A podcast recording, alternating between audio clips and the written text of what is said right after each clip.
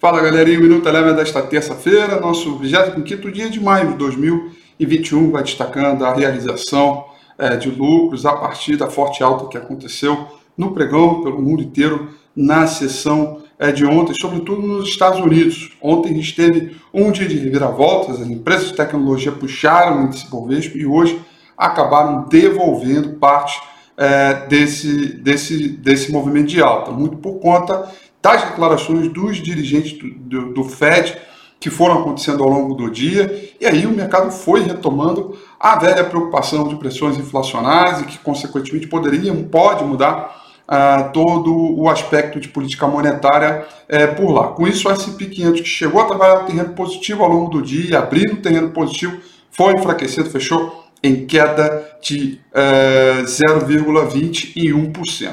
Em função da forte queda do dólar sobre a maioria das moedas emergentes, o mercado emergente subiu hoje, o índice mercado emergente subiu 1,03%. O petróleo em dia de leve queda de 0,26%, também acompanhando a correção vindo do mercado acionário. Por aqui, dólar em alta, na posição até inclusive contrária às demais moedas, ou seja, o real se desvalorizou frente ao dólar e diferentemente de outras moedas emergentes que acabaram se valorizando diante da moeda americana. O índice Bovespa também veio com correção, uh, com o principal peso aí das empresas de materiais básicos, sobretudo Vale uh, e os Minas, né, o CSN, que contribuíram negativamente. O Ibovespa acabou fechando em queda de 0,84%, muito próximo ali aos 123 mil pontos. Destaque negativo para as ações do Ibovespa, a maior queda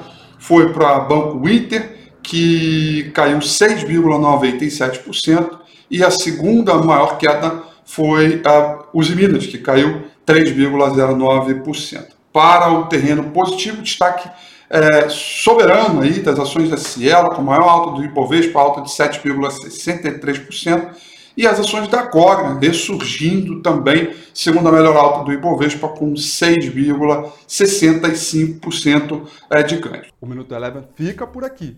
Quer ter acesso a mais conteúdos como esse? Inscreva-se em nosso site www.elevenfinancial.com e também siga a gente nas redes sociais. Eu sou Rafael Figueiredo e eu te espero no próximo Minuto Eleven.